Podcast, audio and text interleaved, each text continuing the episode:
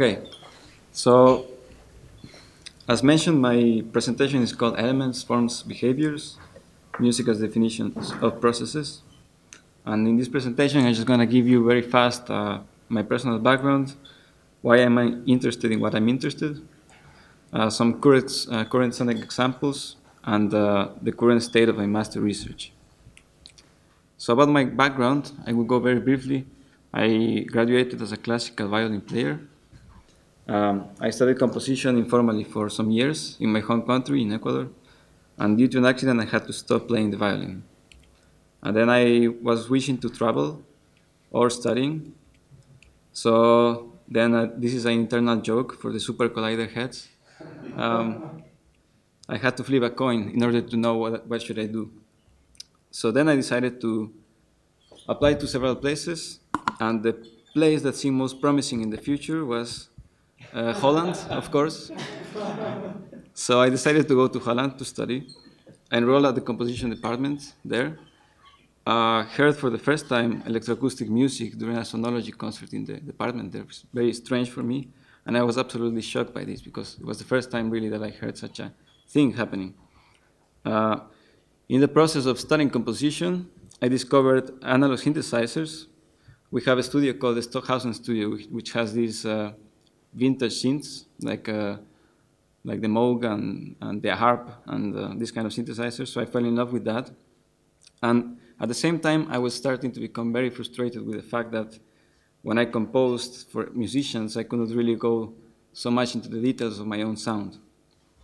So then I started to work with computers to make uh, compositions and uh, learn Max MSP and Jitter by myself. So for these reasons, I wanted to devote more time to study jazz synthetic sounds. And uh, at, at, the same time, I was discovering programming, so I started to code with processing as well.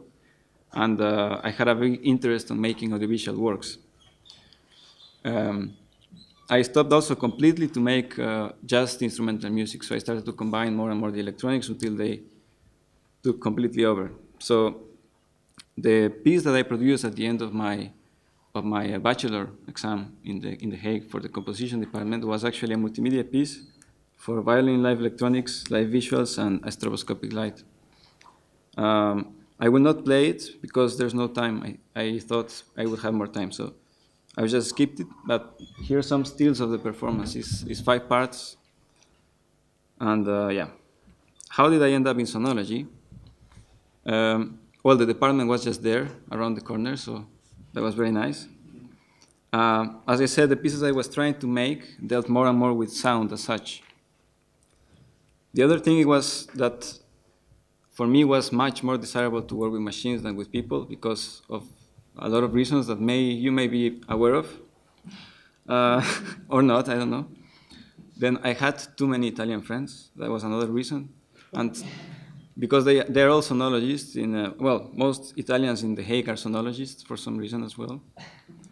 Uh, and there was a great teacher who retired last year. Maybe you know him, Paul Berg, and uh, he was really a big a big uh, I don't know a big uh, influence on me and I followed some of his courses, and for me it was really, really interesting to study music in that way.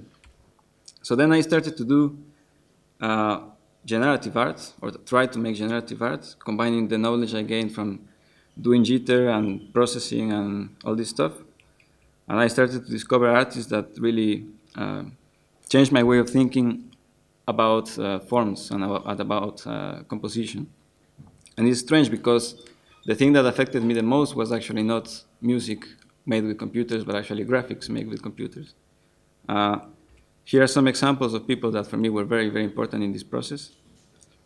And especially Casey Reas, who is known for being part of the developers of the processing uh, language. And um, what I find fascinating about the approaches that these people have when making generative arts or generative artworks is not really the end result, because the end result is no different than what most painters could achieve. But I think it's very, very interesting to check the process, what happens in between, how these people approach these processes. And it seems to be very musical to me. And uh, I will explain what I mean with this in the next uh, slides. So I want to show you this, this piece by Casey Reas. It's called Process 18. And uh, and I will explain why I'm showing you this in a second. It doesn't have sound, of course.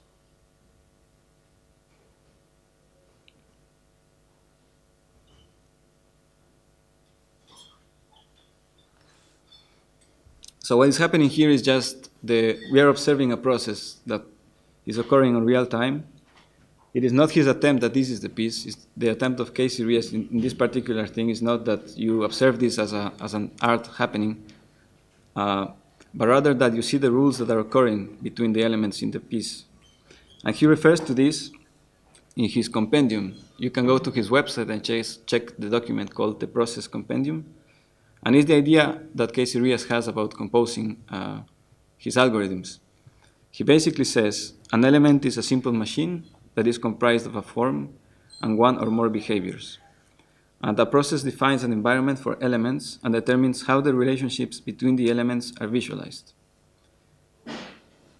Um, here's the description for the composition you just saw for the algorithm. So he literally goes down and sits in his chair and just writes the rules before he starts even to code. So he just writes very specific rules about what he wants to use in his pieces. In the case of that one that we just saw, the forms were just a circle and a line. The behaviors could be all of those listed with B, and the elements, so the combinations of those elements are those described in E. And that's the description of the piece. So the piece is not actually the end result, it's not actually the thing you have at the end of the whole process, algorithmic process, the piece is the description of those processes. And I thought that is extremely interesting because computers are really powerful for this kind of uh, approach. They're, they're, basically just doing loops all the time. And we take into account uh, very little of this nature when we make music. We assume that the only way to make music is to have a starting point, an end point, and you fill in the gaps. And you work in a timeline. And this is the only possible way of, of making music. But it's not true. Um, this is the end result of the piece. Of course, the end result is an actual artwork that he presented in a gallery. He printed it out, uh, etc. But if you see it at the end, the description of his work is, is very, very much related to the description of the process of the work. So I really like this approach because it's not, it's not uh, super philosophical, it's not saying anything about the meaning of the, of the art, it's not saying anything about Uh, aesthetics. It's not saying anything about philosophy in general. It's just it's just focusing on practical things, on things that we can see here on real time and at the end of the process. And I like this approach a lot. So, as I said, the definition of the piece is not the piece itself, but the steps taken together. These steps happen over time and consist of elements, forms, behaviors, and processes, as described by Reas. And each step is discrete and affects the result of the whole. Um, the corresponding visual forms emerge as the elements change. Each adjustment adds the previously drawn shapes. And during the last years, Casey Reas says, I have continuously uh, refined the system of forms, behaviors, elements, and processes. The phenomenon of emergence is the core of the exploration, and each artwork builds on previous works and informs the next. So then I thought, can a similar process be applied to music? Uh, and luckily, during these years in uh, sonology, we have a new teacher, maybe you know him, Bjarni Gunnarsson. He's an Icelandic composer. And he embarked himself on a, on a similar uh, journey. So his research, his master research, was about building networks of objects and really creating a, an environment for composition uh, using networks and not timelines. This is a quote from his uh, thesis, which is available on, online if you're curious. His research was called the Epoch environment. I forgot what it stands for. Sorry about that. But we see that in his, in his thesis he mentions these keywords, which are very similar to what Casey Reas was saying, and which is actually what I was looking for. And uh, then I decided to take him as my mentor and start my master research, which is the NLC system, which uh, stands for Nonlinear Composition System and essentially is a framework to enhance the creative process by making use of networks of generative systems. Uh, here I show you the first, the very, very first architecture idea I had for the, for the project. It's very primitive. I tried to make it really simple. So I was working with uh, buffers, just buffers, nothing else. And uh, Bjarni's idea when I presented my project was just to try to implement, to be faithful to the system and try to come up with solutions that could refer to uh, what Casey Reas was saying. So in the process, I developed a piece uh, called Debris. It's part of, the, of my research process. What I was looking for was a different way of composing things. I tended to have this very uh, minimalistic approach to music, and then I started to maximize my language when I uh, use synthesized objects. But I always had the problem that I could never control behavior so much. So this was uh, the, first, the first piece that I consciously took with all these concerns in mind. For uh, times of reason, uh, reason of time, sorry, I'm just gonna show you a little, little excerpt. It's actually 10 minutes long, but I will show you about a minute of the piece. I don't know if it's, yeah.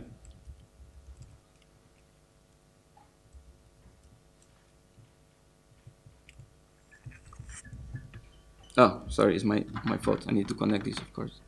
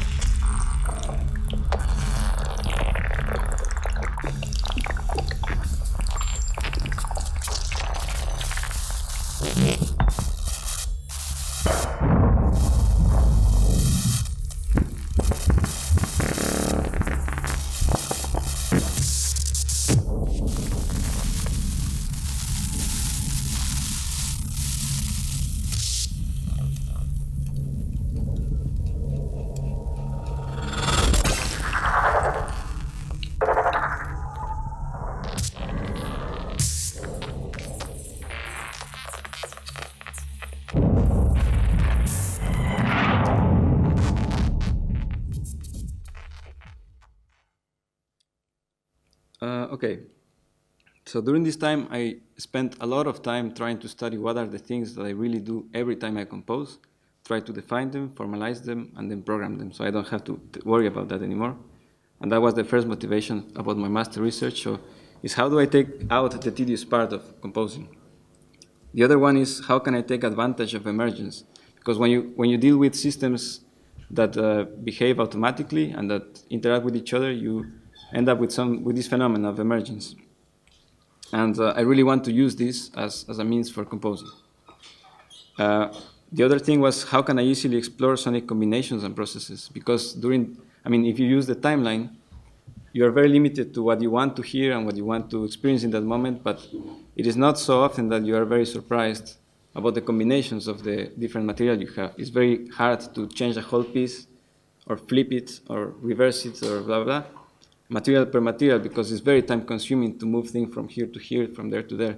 And what I was trying to do is just create a system that allowed me to do that easily. And the last motivation is uh, how can I reverse engineer my teacher's research and become famous in South America? Okay. So now I'm going to show you a little bit of uh, code. And I'm going to explain the architecture of the system. Everything is built in SuperCollider. I don't know if you are familiar with SuperCollider. If you are not, maybe this is going to be very boring. If it is, let me know and I will try to make it more amusing. Okay, the architecture of the system is as, fo as, as follows. In SuperCollider, or let's say, how many of you know SuperCollider? Okay, so then it makes sense to speak in SuperCollider terms, I guess. So in SuperCollider, there is uh, there is a way of defining synthesis process that is called the SynthDef, and it's part of the SuperCollider programming language. So this is where you will create your, your uh, instrument, let's say, or your synthesis process. So in my system, that is still the case. You make a synth definition. After that, I created a, a class that is called the base instrument. Yes. So there is the synth definition. There is a base instrument which has all the core elements of the system. I will show you what the system does in a second, but just bear with me until I get there. Uh, there is a meta instrument which takes care of all the GUI things, the preset management, and the front-end control for the system. There is the actual instrument, which is the definition um, encapsulated as a class of something you designed beforehand. So you design a synth definition, and this, the system takes this synth definition and creates automatically an instrument based on what you choose as parameters. And for that, I have a class that essentially is a class that writes classes, and it creates classes suitable for the system. After that, then I have something called a node, because the whole architecture of the system is with the idea of making a network of events. A node is usually a part of a network.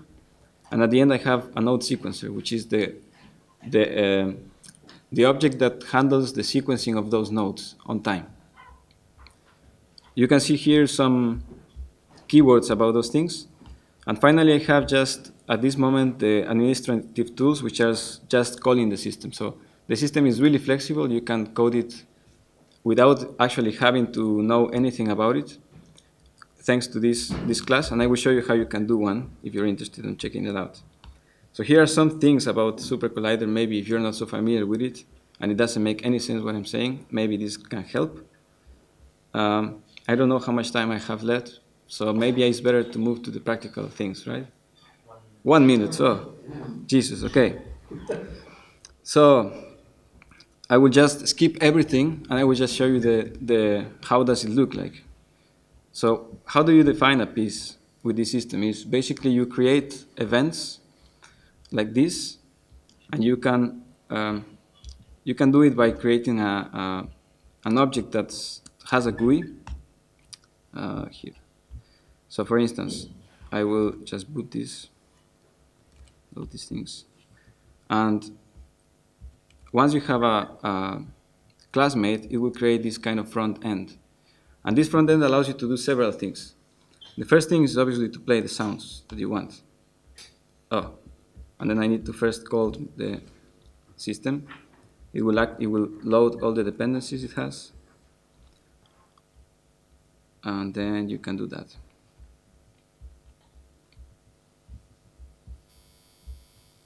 So now it's just a it's just a granulator. I chose something very simple for the presentation today. So let's say you have this, and you sort of like this, this sound. You can save it, and then you can choose something else. Let's say this.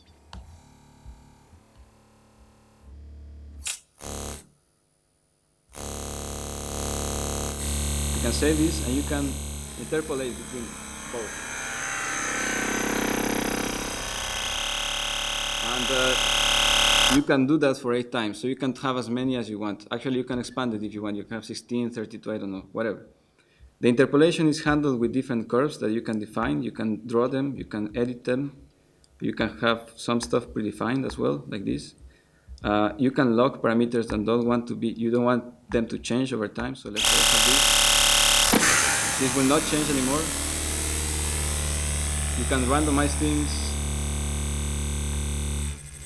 or interpolate at random between things. You can export the events. It will give you all this data that I have here. All this weird looking thing that looks very exhaustive is actually no, not exhaustive at all because the system does it for you. So if I print it all, it will create all the plots for you here and then it will create also the events. Once you found the things you like, you have a a score, let's say a score in SuperCollider, and then you can create a piece with it. So I don't have any more time to show you apparently anything else. And it's really flexible. I actually made a piece that could be played now uh, on real time, but I will not play it because there's no time. So if you have questions, I would really love to hear them, and I will try to answer them as fast as possible.